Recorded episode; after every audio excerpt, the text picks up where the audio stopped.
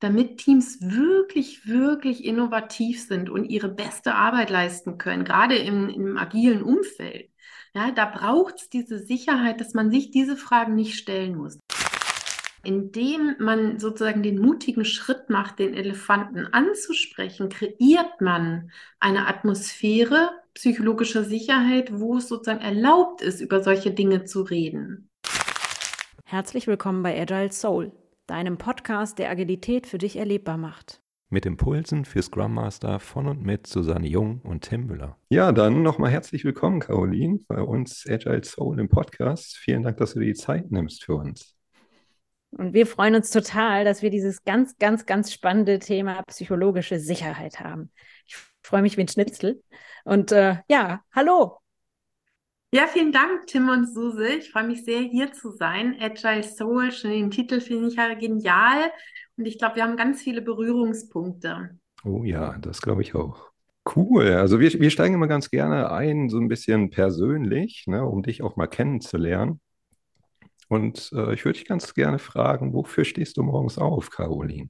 Wow, was für eine Einstiegsfrage zum Warm-up. Wofür stehe ich morgens auf? Also einer meiner zentralen Werte ist ein Beitrag leisten, ja, Contribution. Das ist wirklich einer meiner Kernwerte. Und das klingt vielleicht ein bisschen pathetisch, ja, aber das ist es wirklich, ähm, was mich mit Leidenschaft bei der Arbeit sein lässt und ähm, wo ich auch sagen kann, dafür stehe ich gerne auf und, ähm, und habe wirklich das Gefühl, ich kann einen Beitrag leisten. Außerdem gibt es ja natürlich auch noch sowas wie Familie und Beziehung und privates Leben, das auch.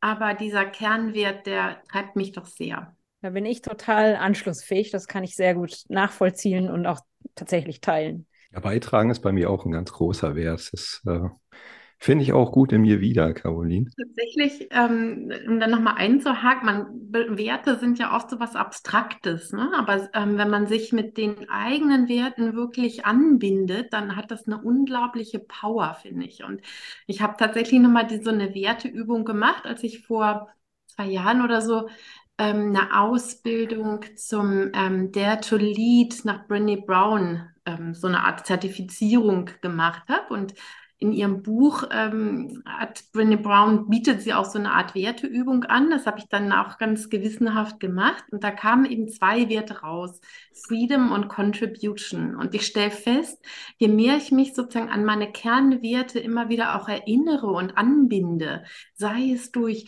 weiß nicht, nur ganz kurz morgens mal Journaling, ja, wie, wie möchte ich heute auftreten oder wie können sich meine Werte heute zeigen, umso mehr ähm, setzt das wirklich in Energie und Kraft frei. Also nur so als kleinen Exkurs zu eurer, zu eurer Einstiegsfrage. Ja, ganz wunderbar.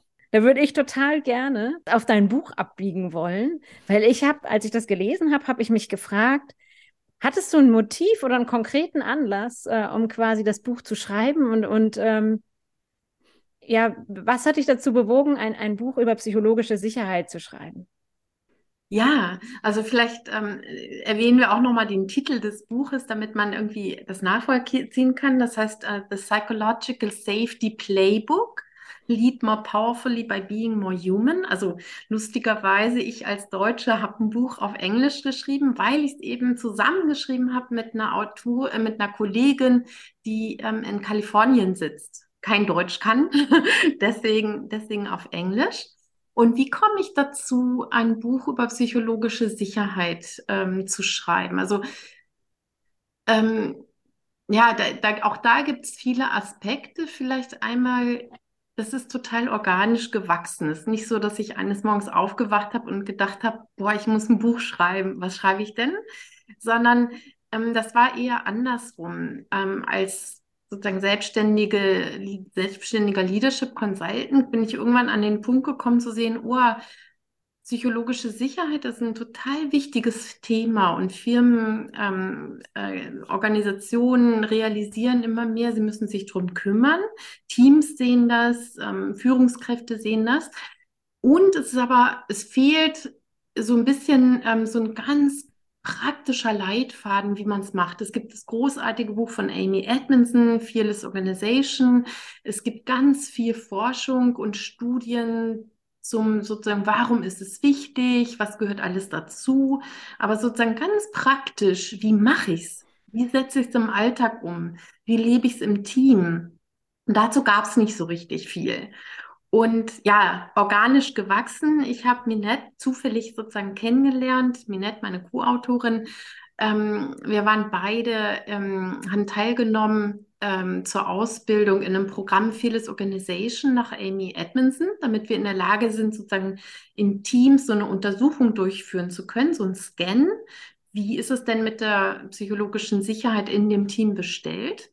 Und da haben wir uns kennengelernt und haben eben festgestellt, oh, wir sind beide ähm, ticken gleich, ähm, haben, beschäftigen uns mit ganz ähnlichen Themen und wir beide haben dieses Gefühl, oh, es gibt sowas nicht. Und ursprünglich wollten wir eigentlich nur einfach so eine Art kleinen Leitfaden für unsere Klienten entwickeln. Dass daraus dann irgendwann ein Buch entstanden ist, das haben wir da noch gar nicht ahnen können, sozusagen. Das ist gewachsen. Ja, das fand ich an deinem Buch auch großartig, dass dieses sehr, sehr praktische, wie mache ich das denn? Also wie baue ich denn die psychologische Sicherheit, ähm, dass du da quasi ganz konkrete Sachen ähm, an die Hand gibst, tatsächlich. Und ähm, fand es auch, also ich habe mich so ein bisschen daran erinnert, ähm, wenn man dann quasi so als, als Scrum Master anfängt, dann heißt es immer, ne, unterstütze das Team in der Vertrauensbildung, wo man dann so sagt, naja, wie baut man das denn jetzt auf?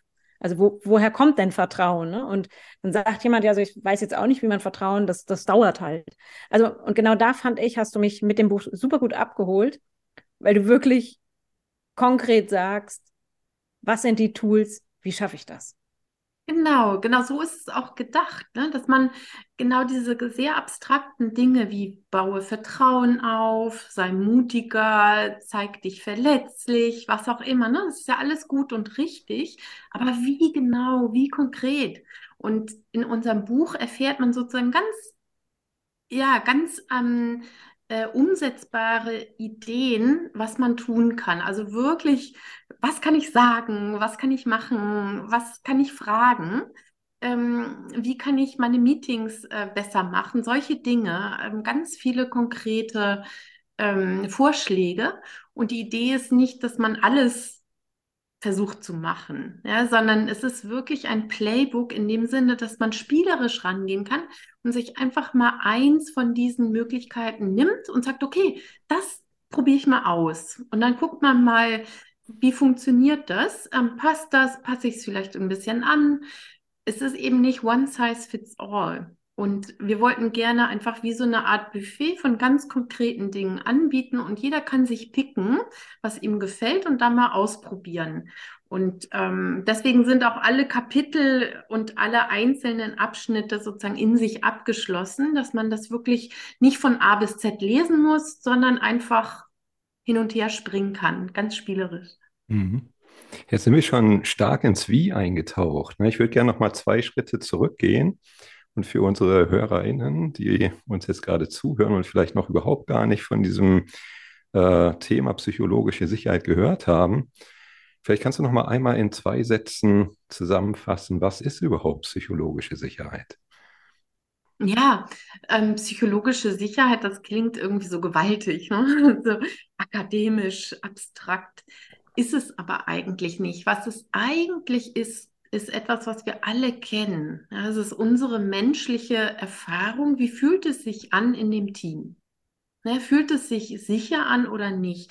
Fühle ich mich frei und eingeladen, offen zu teilen, offen meine Fragen loszuwerden und ähm, vielleicht auch irgendwie ähm, den Gruppenkonsens mal zu challengen oder offen zuzugeben, dass mir irgendwas nicht gelungen ist. Solche Dinge. Oder fühlt es sich so an, als müsste ich sozusagen zurückhalten, irgendwie auf Nummer sicher spielen und eher wie so eine Art Panzer anlegen oder Maske aufsetzen oder so.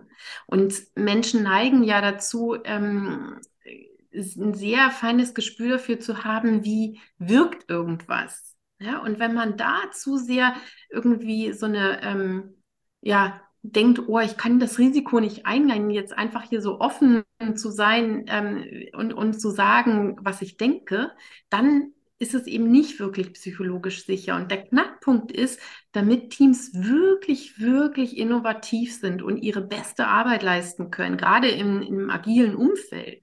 Ja, da braucht es diese Sicherheit, dass man sich diese Fragen nicht stellen muss. Nicht denken muss, oh, wie wirkt das? Kann ich das jetzt wirklich fragen? Kann ich das jetzt echt sagen? Oder denkt Tim jetzt?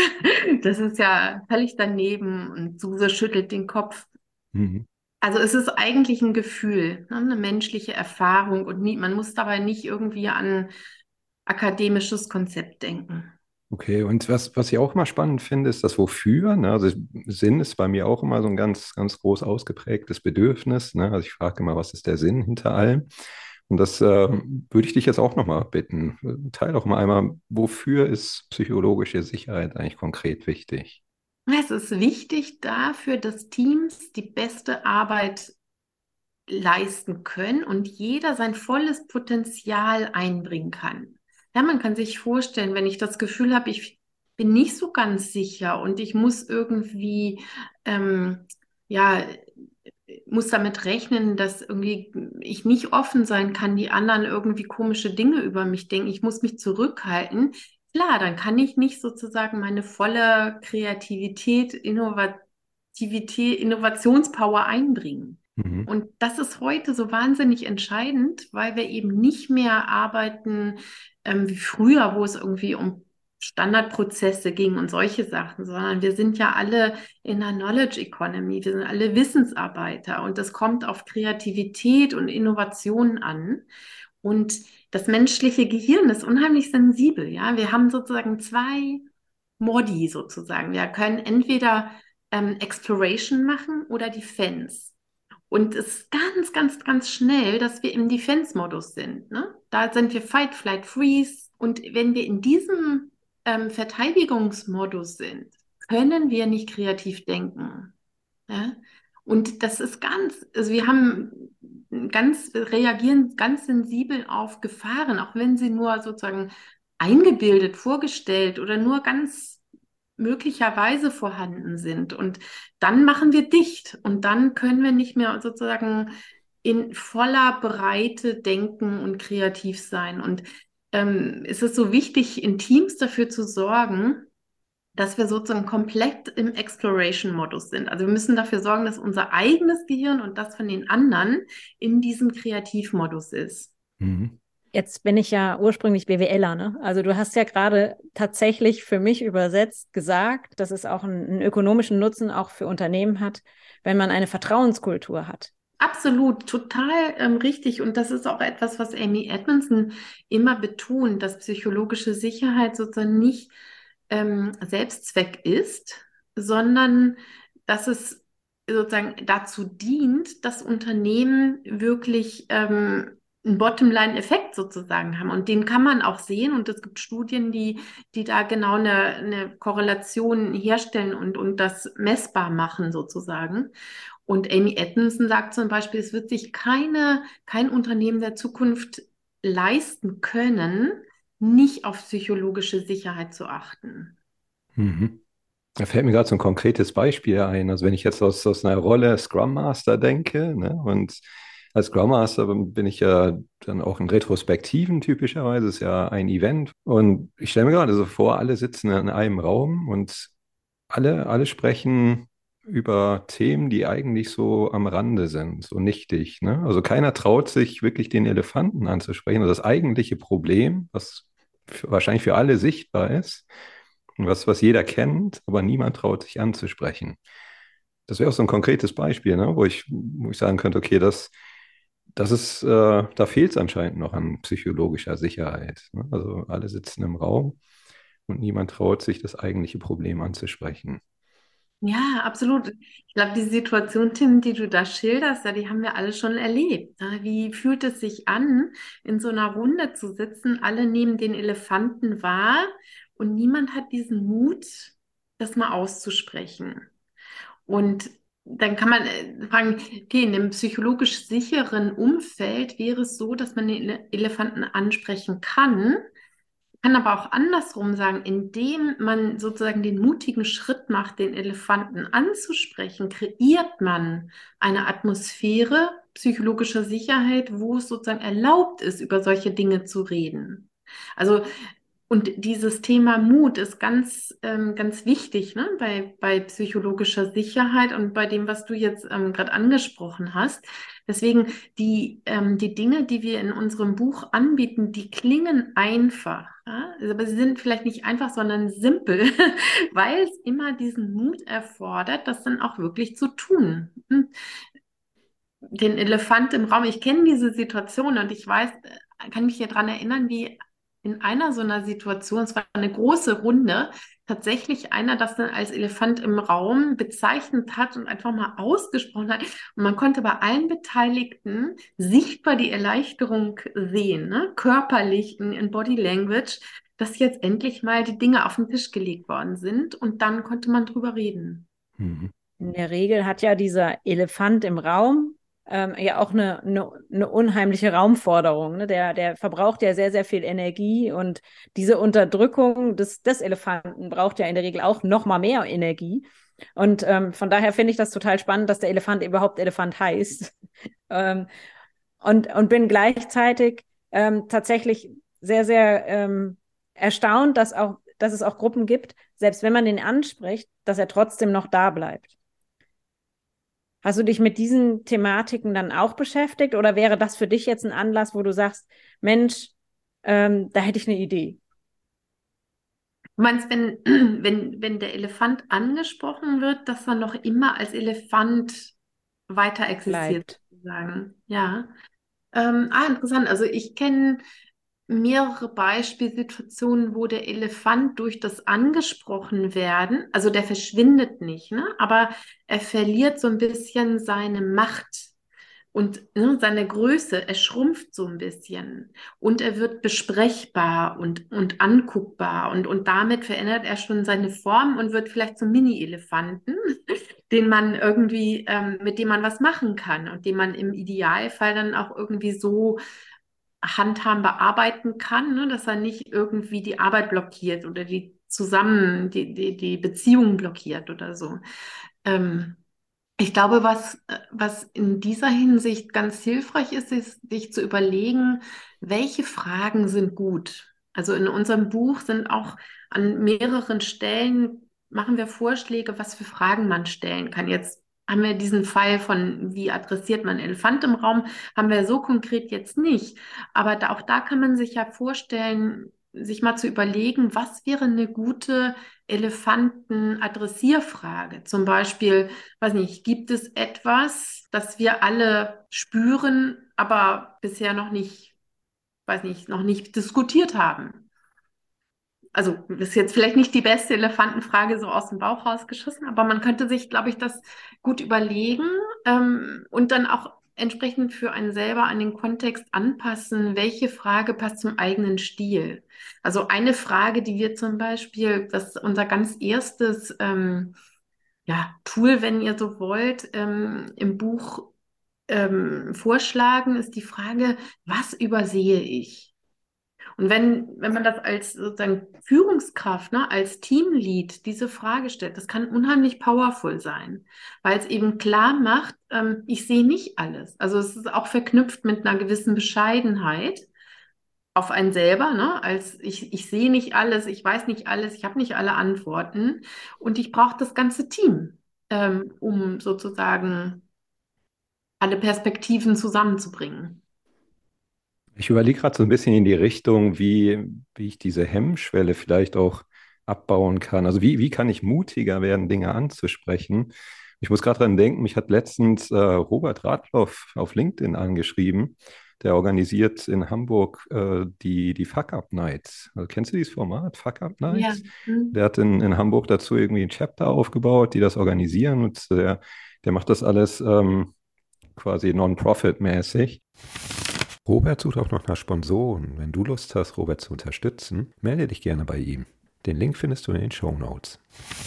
Was, was hältst du denn von diesem Format? Also ich, ich finde es ganz spannend zu sagen, vielleicht einfach auch mal in dieses andere Extrem zu gehen, zu sagen, wir stellen uns jetzt mal bewusst hin und reden über das, was alles schiefgelaufen ist, um einfach diese, diese innere Hürde zu überwinden, mutig Dinge anzusprechen. Also zum Beispiel, wenn ich einen Fehler gemacht habe oder wenn ich irgendwo gescheitert bin oder wenn ich, ne, also die, dieses, dieses Thema, wie traue ich mich, das besser anzusprechen, vielleicht auch mal ins Extrem zu bringen und dem eine Bühne zu geben und zu sagen, okay, wir feiern jetzt einfach mal die Dinge, die schiefgegangen sind.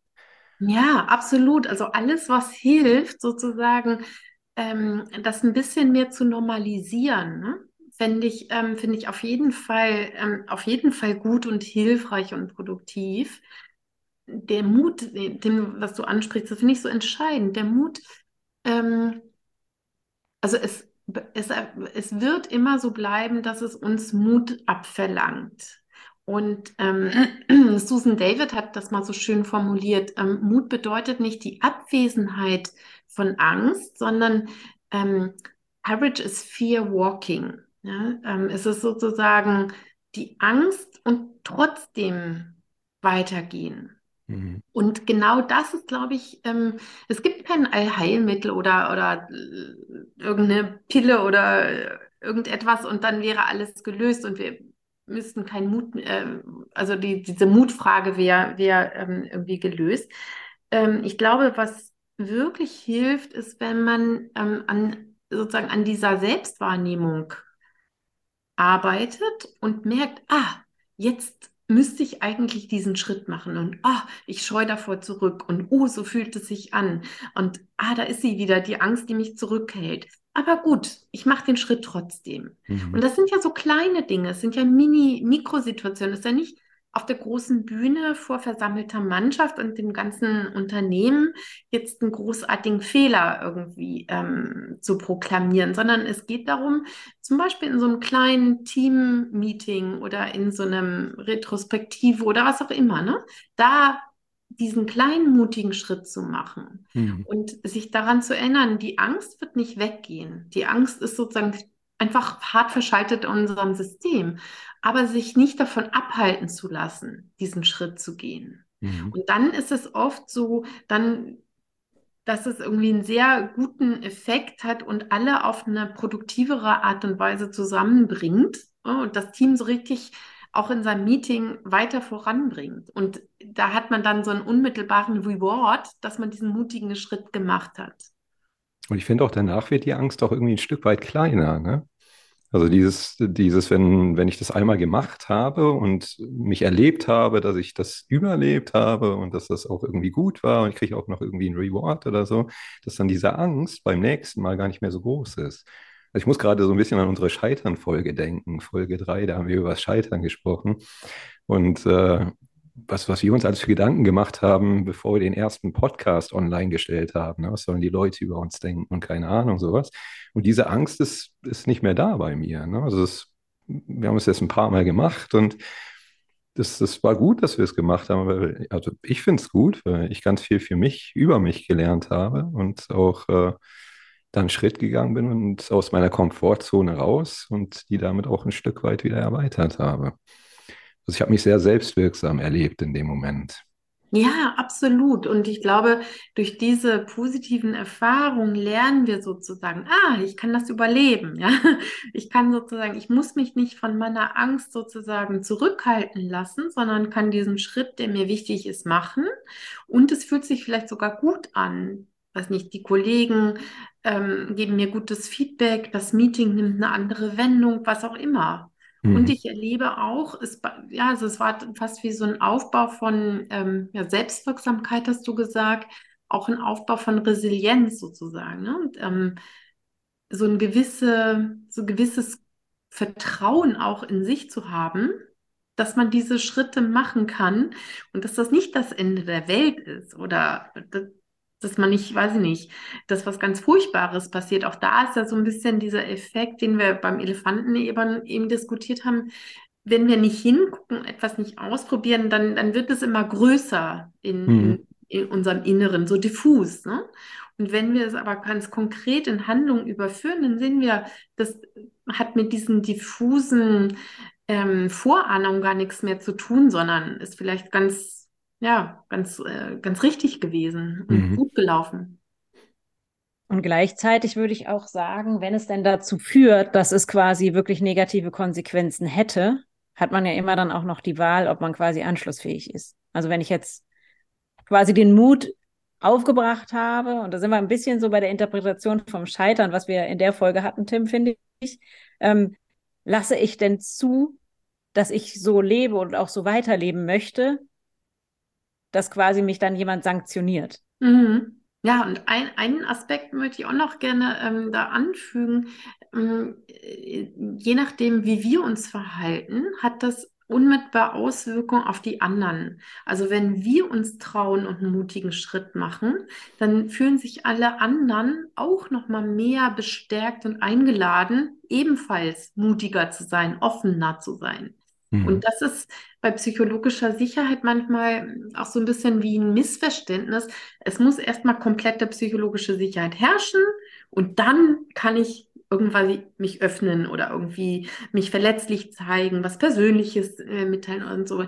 Es ist, ist so ein bisschen Henne-Ei, aber wenn, dann ist es vielleicht sogar eher andersrum. Indem wir den Mut haben, ne, den ersten Schritt zu tun und verletzlich zu sein und Fehler zuzugeben und so weiter, kreieren wir psychologische Sicherheit und laden alle anderen im Umfeld ein, das genauso zu machen. Und besonders powerful ist es natürlich, wenn der Teamlead vorangeht, ne? wenn der sagt, ähm, hier, äh, da habe ich wirklich Mist gemacht oder jetzt im Rückblick würde ich sagen, das war ein eindeutiger Fehler und das habe ich daraus gelernt, dann haben alle anderen die Erlaubnis, auch Fehler zu machen, ins Risiko zu gehen und offen darüber zu sprechen. Und das bringt ein Team voran im Lernen. Mhm. Wenn ich jetzt, wenn ich jetzt so als Hörerin äh, mir vorstelle, ich stehe gerade vor dieser Herausforderung, das erste Mal so mutig äh, etwas anzusprechen. Hast du da einen konkreten Tipp, den du unseren HörerInnen mitgeben wollen würdest? Also etwas ganz Konkretes, was sie ausprobieren können, sobald sie diese Folge gehört haben und wieder in ihrem Real Life sind? Wenn, wenn sozusagen jemand diesen mutigen Schritt machen will und merkt, oh, jetzt kommt die Angst und die kleine Stimme in mir, die sagt, tu es nicht, es passiert was Furchtbares. Ganz genau. Und ja, ähm, also ich glaube, wir hatten es ja eben schon kurz berührt, ne? Ähm, Selbstwahrnehmung ist total wichtig zu merken, ne? was mit mir los ist. Und was dann hilft, ähm, was ganz Simples ist, wenn man einfach einen tiefen Atemzug nimmt. Das klingt jetzt vielleicht irgendwie ein bisschen Banane oder banal. Das hat aber einen unmittelbaren Effekt, weil es unseren Parasympathikus ansteuert. Ja, und wenn wir sozusagen mit Angst sind wir sofort getriggert im Sympathikus, Fight, Flight, Freeze, ja, ähm, und da handeln wir eher so, dass wir, dass wir eben nicht diese mutigen Schritte machen. Und wenn wir uns in einen anderen Zustand bringen wollen, können wir über unseren Atem, vertiefte Atmung zum Beispiel, einfach so ein bisschen das System umschalten auf Parasympathikus.